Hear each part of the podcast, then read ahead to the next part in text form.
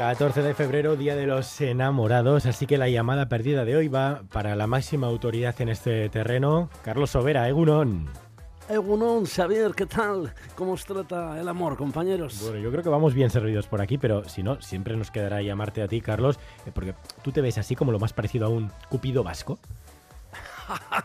desde, desde, luego te puedo decir que no es lo peor que me han llamado. bueno, con todas las historias que ves durante el año, no sé si podrías hacer un repaso por las que hayan llegado así más hot o más eh, acarameladas a este San Valentín. Más hot me gusta, me gusta la expresión Ramsden. Yo ahora mismo me quedaría con una muy reciente que además empezó el otro día en esa alfombra rosa de los Goya entre la reportera Inés Hernán y Pedro Sánchez. Sí, la reportera que entrevistó a Pedro Sánchez y que luego ha tenido que soportar muchísimas críticas por el tono que utilizó. Exacto, tengo aquí precisamente a Pedro Sánchez para recordarlo. ¿Qué tal?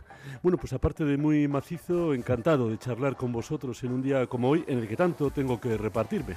bueno, ella, la, la, reportera, le despidió diciendo que era usted un icono y con un le queremos presi. Y tras las críticas que recibió, pues quiso usted apoyarla en las redes sociales, ¿no? Bueno, efectivamente le dediqué un tuit en el que le decía, Inés Hernán, el icono eres tú. Al más puro estilo de Gustavo Adolfo Becker. Y tú me lo preguntas, poesía eres tú. Una bonita historia de amor correspondido. Venga, pues lo apuntamos así como amor correspondido. ¿Algún ejemplo de otro tipo de amor, Carlos?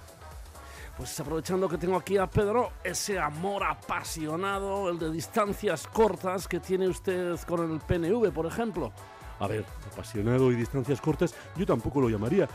Suena eso un poco a, instinto básico, ¿no? Hombre, esas cercanías que va a traspasarle este mismo mes, ese tú me das, yo te doy.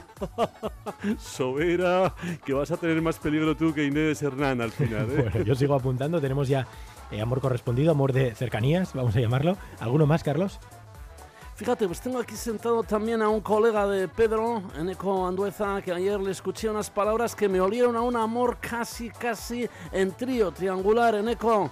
A ver, a ver qué dices, Sobera, que yo eso de los tríos no creas que... Bueno, a mí eso que dijo de que el PNV tendrá que elegir entre renovar el estatuto con el PSE o buscar un estatus con Bildu, me pareció que había ahí una tensión no resuelta. Eh, no, no, eso no, Sobera, ¿eh? Claro que tensión, claro que tensión. Como que yo con Bildu no iría ni a heredar. Vamos, cinturón de castidad total. Nos quedamos sin tiempo, pero no sé si falta algún amor, Carlos muchísimos, pero quiero recordar que si hay algún amor roto como el de Podemos y Sumar y Euskadi, es buen día hoy también para recibir una rosa de reconciliación. ¿eh? Bueno, pues ahí queda esa rosa, no sé si es el mejor símbolo en estas formaciones, pero apuntado queda y con eso cerramos la llamada perdida de hoy. Carlos, un abrazo. Bueno, una violeta, que cojan una violeta, sed felices.